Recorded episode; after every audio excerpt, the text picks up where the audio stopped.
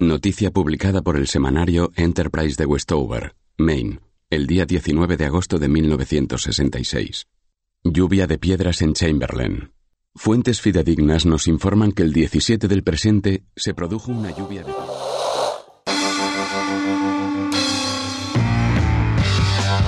El Quincenal es el podcast de parajes.es que se publica cada 15 días. Dirigido y presentado por Juan Maya.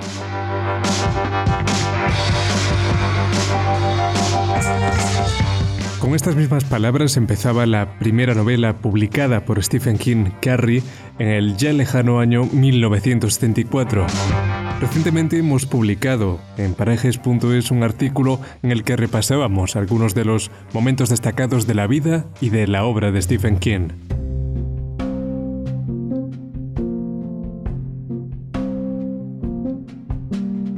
Repasábamos, por ejemplo, cómo estuvo a punto de tirar el borrador de la que es hoy su primera novela, Carrie, o el accidente que sufrió el 19 de junio de 1999 mientras caminaba, y eso influenció las novelas que escribió a partir de ese momento. En este episodio del Quincenal contamos con la colaboración de Asir Menéndez. Asir es la persona detrás de El libro de Tobías, un podcast sobre cine, sobre series de televisión o sobre historia, entre muchos otros temas, que ya acumula más de 400 programas y que si por algo se caracterizan es por ese enfoque tan cercano y distendido eh, y por la duración de sus episodios. Sabiendo que así eres un gran seguidor de Stephen King, no he podido no invitarlo a este episodio para charlar durante unos minutos con él sobre uno de los escritores más relevantes de nuestro pasado reciente y nuestro presente. Hoy hablamos de Stephen King, o como así le llama, el maestro. Asir, ¿cómo empiezas a leer a Stephen King?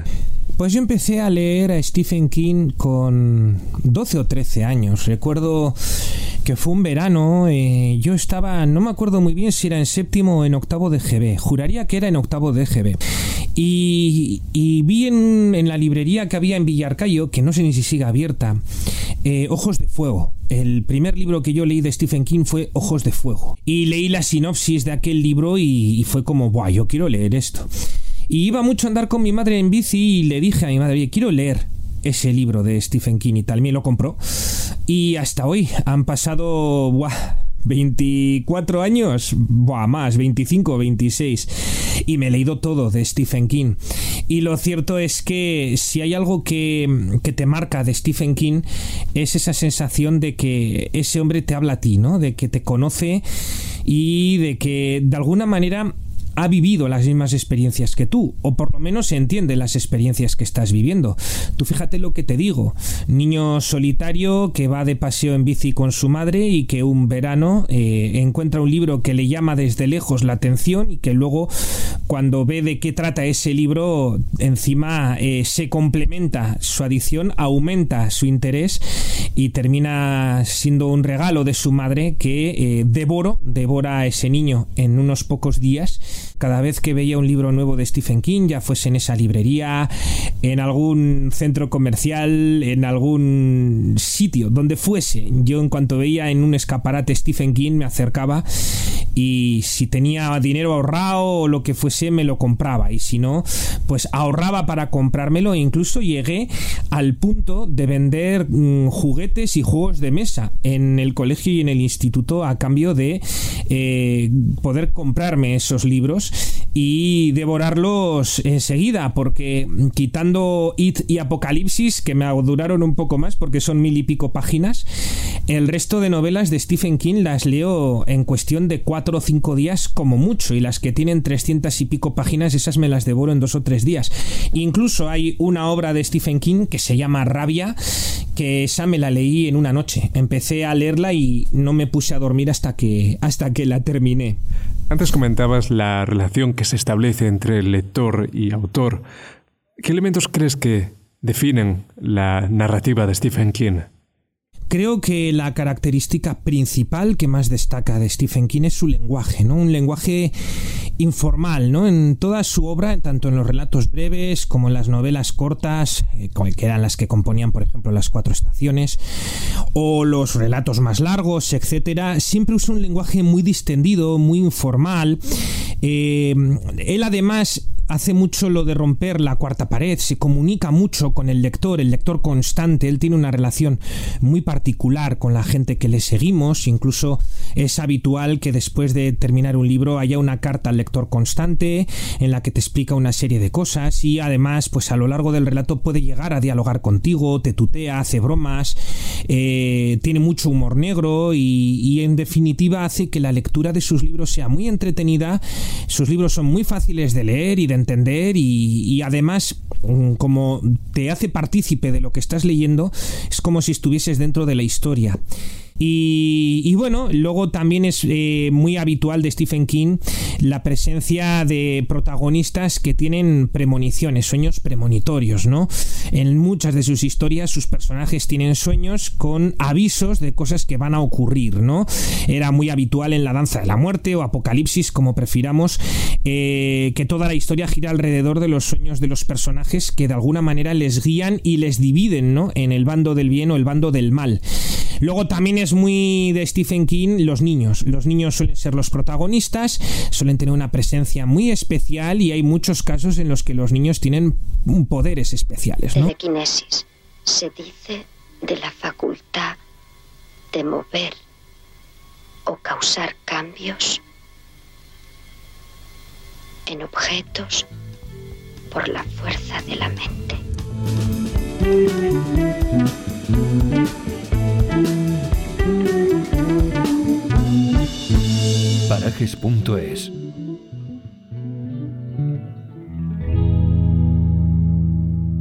En las novelas de Stephen King, los acontecimientos eh, que suceden, suceden eh, siempre además a personas como tú y como yo, personas comunes, personas normales y corrientes de carne y hueso con nuestras rutinas diarias y eh, los mismos problemas que podemos tener tú y yo, ¿no? Es más, es muy habitual que Stephen King esté muy al día eh, y que su nueva novela incluya referencias culturales al reality show eh, de última hora que está más en boga en ese momento o a la serie más vista y, reciente o incluso que haga referencia a otros autores, etc. Y también además incorpora muchas veces historias que él mismo ha vivido, ¿no? Por ejemplo, es muy conocido que en Cementerio de Animales, eh, pues hay muchas partes de la novela que son autobiográficas. La mítica eh, zona del libro que todo el mundo conoce, aunque en su mayoría es por las películas. A lo largo de todos estos años ha ido tejiendo una red que conecta todas las novelas y que juntas conforman algo así como un universo todos los libros de Stephen King, sus eh, setenta y tantas novelas, eh, dialogan entre sí y están intercomunicadas eh, porque hay una presencia habitual y constante de la Torre Oscura y personajes que vienen y van. Creo que uno de los más reconocibles es Randall Flagg, ¿no? El malo por autonomasia, el hombre oscuro, el personaje que a lo largo de la novela de la, de la biografía de Stephen King tiene varios nombres, ¿no? también vamos a reconocer hechos de novelas anteriores que ya hemos leído y a los que él hace referencia en novelas posteriores, porque ha creado un propio universo, por ejemplo, Castle Rock, esa, ese pueblo ficticio que incluso ha dado lugar a una serie muy interesante con sus personajes e ideas, pero historias nuevas que no son de Stephen King, y él en torno a Castle Rock ha edificado varias de sus novelas y los hechos que ocurren en una novela determinada, cuando 20 años después te escribe otra novela basada en Castle Rock y en ese momento en el que está escribiendo, te habla de lo que ocurrió 20 años antes y que posiblemente tú hayas leído esos años antes en ese mismo libro, dándole una sensación de realismo y de autenticidad que pocas autoras y pocos autores eh, consiguen, ¿no? Y luego, pues por supuesto, eh, el, rasgo principal de Stephen King es los hechos extraordinarios, ¿no? Las situaciones que son sobrenaturales o bordean lo sobrenatural, ¿no? Porque casi siempre Stephen King empieza con una situación inicial eh, en la que el personaje tiene unas capacidades extraordinarias que harán de la historia una narración fascinante, ¿no? Si quiere ponerse en contacto con nosotros, nuestra dirección de correo electrónico es parajesculturales.gmail.com. No se olvide de seguirnos en redes sociales. Puede encontrarnos en Twitter, arroba parajesc o en Facebook, facebook.com barra parajes.es. ¿Y cómo son los, los villanos de los libros de Stephen King? Es muy habitual en, el, en la obra del maestro que eh, los buenos y los malos eh, pues tengan sus matices, ¿no? Y que efectivamente los buenos son buenos, los malos son malos, pero a veces ves que los buenos son capaces de hacer cosas malas y los malos también son capaces de tener su corazoncito, que diría aquel, ¿no? Eh, ya os digo que además es también muy habitual, ¿no? Que el malo no sea un ser humano como tal, ¿no? Ahí están los coches malvados, como en Christine o en Buick 8, o eh, muchas otras eh, historias en las que, por ejemplo, hay un relato que se llama Fin de Turno, que es una especie de, de rata, ¿no? enorme, la protagonista. Y generalmente el mal como ocurría con It, porque It precisamente se llama It por eso, ¿no? It es ello, es un conglomerado del mal, todas las caras que puede tener el mal y que no necesariamente son solo el ser humano, ¿no? Al final, el mal más terrorífico es para Stephen King aquel que no tiene forma. He visto algo, un payaso. Porque cuando eres un niño y estás solo, los monstruos ven que eres débil y ni siquiera los ves venir. Hasta que es demasiado tarde. Con un escritor tan prolífico como lo King, es probable que un lector que quiera empezar a leer su obra tal vez se pregunte, ¿y ahora por dónde empiezo? ¿Qué libros crees que pueden ser un buen punto de partida? A toda aquella persona que todavía no haya leído nunca Stephen King, pero lo conozca porque es inevitable, porque se estrenan un montón de películas y series todos los años, ¿no? Adaptando su obra, y quien más, quien menos, todo el mundo sabe quién es Stephen King, y todo el mundo lo identifica con el payaso Pennywise, aunque ni siquiera haya visto It, y todo el mundo sabe del resplandor y de Carrie y demás. Eh, pero alguien que no haya leído jamás un libro de Stephen King, que por ejemplo quiera acercarse a la obra del maestro y quiera empezar por una obra, yo diría que para alguien hoy en día quizás el libro idóneo para empezar a, a, leer al maestro sin duda sea, por ejemplo, Carrie. Eh, sí que es verdad que tiene una estructura, una metodología, es, un libro casi escrito de forma epistolar, con titulares de noticias, como si te estuviesen dando recortes de un periódico y así se construye la historia pues quizás es verdad que no sirva para que el lector se haga una idea de lo que se va a encontrar en el resto de novelas. Así pues, yo diría que una novela como El Resplandor puede ser un buen inicio. Puede ser un buen inicio porque es una novela de las que el maestro te agarra de la solapa desde la primera página y ya no te suelta hasta que has acabado de leer y te permite hacerte una idea de más o menos qué te vas a encontrar en el resto de su obra. Tampoco está mal La Zona Muerta, que también te permite hacerte una idea de, de cómo es la literatura de Stephen King y cuáles son los lugares comunes. La zona muerta está en boga estos últimos años tras el ascenso de Donald Trump ha tenido mucho de, de Nostradamus. Eh, ahí está Apocalipsis, ¿no? Con ese capitán Trotamundos que, jolín, desgraciadamente, aunque a Stephen King no le hizo mucha gracia al principio, aunque ahora ya entra más en las bromas, se parece bastante al temible COVID este 19. Eh, y luego, pues eso, el personaje de la zona muerta, que se parece muchísimo a Donald Trump, ¿no? Tiene algo de, de profeta Stephen King. Puede que alguno de los oyentes que nos esté escuchando ahora mismo no le acabe de gustar el componente de terror o fantasía de los libros de, Stephen King, como en Carrie o El Resplandor, que tú antes mencionabas.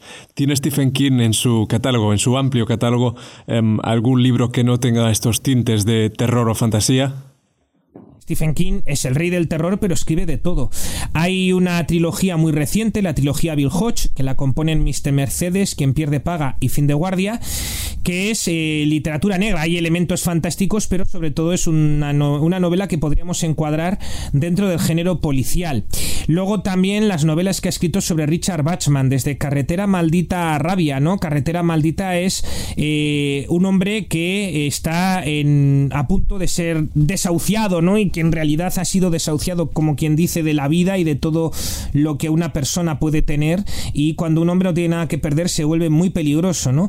Y Rabia, que fue un libro que mm, hablaba de un adolescente al que le lleva la situación que vive, la situación de bullying, a, eh, bueno, proceder a secuestrar en un colegio, un aula, profesores, algo que a día de hoy es eh, habitual en las noticias, pero que cuando Stephen King escribió la novela no era tan habitual. De hecho, Stephen King le pasó con su novela Rabia lo que a Kubrick con La Naranja Mecánica y tuvo que retirarla de numerosas plataformas. Incluso es un libro difícil de encontrar a día de hoy porque eh, pidió que se dejase de editar y de publicar el maestro por todo lo que ocurrió a posteriori y que mucha gente pues relacionaba con él, aunque obviamente no tenía nada que ver y la mayoría de los que hicieron lo que hicieron ni habían leído Rabia. Debe de haber un tipo como yo en cada cárcel de América. El hombre que lo consigue todo. Tabaco, un poco de grifa si es lo que quieres, la botella de coñac para celebrar que tu hijo ha acabado el colegio, todo lo que esté a mi alcance. Sí, señor, soy el empresario de la prisión. Por eso, cuando Andy Dufresne vino a verme en 1949 y me pidió que le trajera a Rita Hayworth a la cárcel, pude decirle, cuenta con ello. Stephen King es uno de los autores que más veces ha sido adaptado. Antes mencionabas películas como El Resplandor o It. Habiendo leído todos sus libros, ¿cuáles crees que son las mejores adaptaciones a la gran pantalla? Creo que Rita Hayworth and the Shawshank and Redemption es la mejor, que es la adaptación que se dio en llamar Cadena Perpetua, la soberbia película de Frank Darabont que todos los años en el Internet Movie Database, el IMDb, está incluida entre las cinco mejores películas de la historia del cine, ¿no? Pero hay otras muy buenas adaptaciones como el Misery de Rob Reiner y ya recientemente pues Stephen King ha encontrado acomodo en directores como Andy Muschietti eh, o por ejemplo como Mike Flanagan, ¿no? Que además de adaptar el juego de Gerald y Doctor Sueño, pues ya ha anunciado que va a adaptar Revival, que es otra de las novelas más recientes del maestro. Y aunque el maestro es muy amigo de dejarle a gente como Mick Garris, a la que conoce personalmente sus adaptaciones, lo que ha dado lugar a adaptaciones muy chuscas, porque la mayoría de adaptaciones del maestro pues no están a la altura de sus libros, creo que sí, que Fran Darabont, Rob Reiner y sí, Muschietti lo ha hecho bien, aunque a mí me gusta mucho la miniserie de Tommy Lee Wallace, que también dirigió la muy interesante Cujo, otra buena adaptación de una novela del maestro, de una de sus mejores novelas, ¿no? De este San Bernardo, al que muerde un, un murciélago, si no recuerdo mal, sé que metía el morro en una mardiguera y le contrajeaban la rabia, ¿no? También le convertiría un poco en profeta al maestro. En fin, sin duda todas esas películas que he mencionado pueden ser muy interesantes y un buen complemento para las lecturas también recomendadas para toda aquella persona que hasta ahora no haya leído nunca al maestro y le apetezca hacerlo.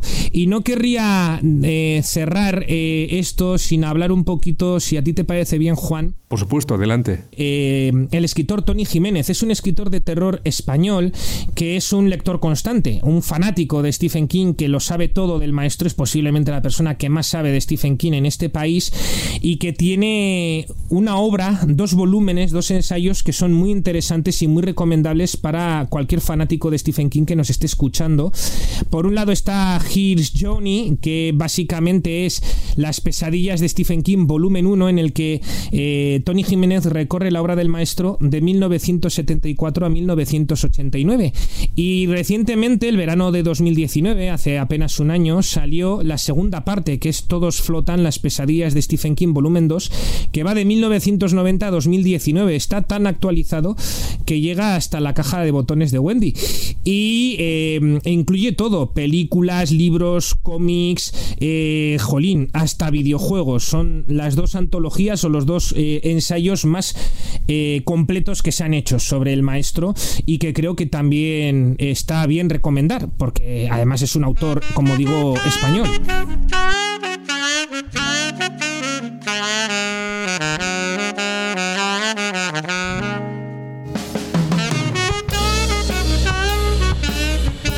Hace unos cuantos años Stephen King comparaba sus libros con eh, algo así como el equivalente literario de una hamburguesa de McDonald's con eh, patatas fritas. Muchas calorías para tan poco aporte nutricional. Los libros de Stephen King, aunque no se puedan considerar alta literatura, son perfectos para pasar un buen rato. A todos de vez en cuando nos apetece comernos una buena hamburguesa.